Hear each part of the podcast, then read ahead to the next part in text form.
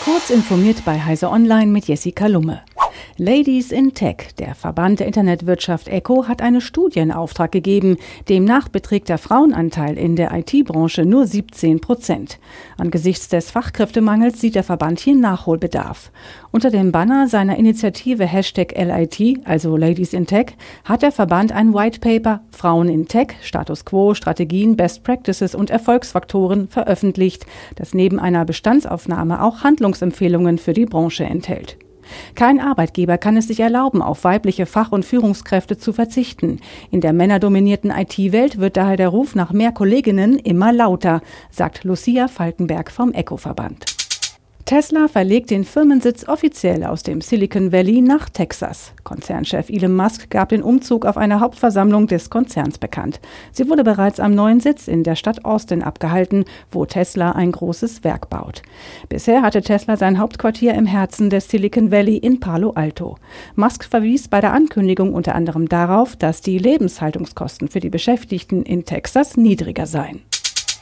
Um die Bestimmungen der Datenschutzgrundverordnung einzuhalten, will der Deutsche Fußballbund die Nutzung von WhatsApp auf dienstlichen Smartphones verbieten. Der DFB sieht große Schwierigkeiten im Hinblick auf den Zugriff des Messenger-Dienstes auf persönliche Adressbücher. Ein weiterer Grund für diese Maßnahme ist demnach Facebooks Nutzung personenbezogener Daten zu Werbezwecken. Wie der DFB Heise Online mitteilte, will er mit diesem Schritt für die Einhaltung der datenschutzrechtlichen Bestimmungen sorgen und ein hohes Datenschutzniveau gewährleisten. Die philippinische Journalistin Maria Ressa und der russische Journalist Dmitri Muratov bekommen den Friedensnobelpreis für 2021. Sie bekommen ihn für ihre Bemühungen zur Wahrung der Meinungsfreiheit, teilte das norwegische Nobelkomitee mit. Ressa habe beispielsweise dokumentiert, wie soziale Medien genutzt werden, um Fake News zu verbreiten, Gegner zu belästigen und den öffentlichen Diskurs zu manipulieren. Der Nobelpreis ist mit 10 Millionen schwedischen Kronen dotiert, umgerechnet knapp 985.000 Euro.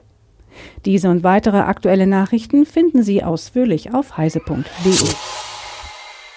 Werbung. Geoinformationssysteme und Digital Twins sind der Schlüssel zu mehr Effizienz und Erfolg, aber auch zu mehr Nachhaltigkeit. Sie helfen bei Klima- und Katastrophenschutz, Ressourcen- und Stadtplanung und Space Management. Bei der ESRI-Konferenz vom 11. bis zum 14. Oktober erfahren Sie alles darüber und Sie erleben dort Speaker wie Polarforscher Markus Rex, KI-Expertin Kenza Aizi Abu und Astronaut Matthias Maurer. Zur virtuellen Konferenz können Sie sich anmelden unter esri.de www.ftf.de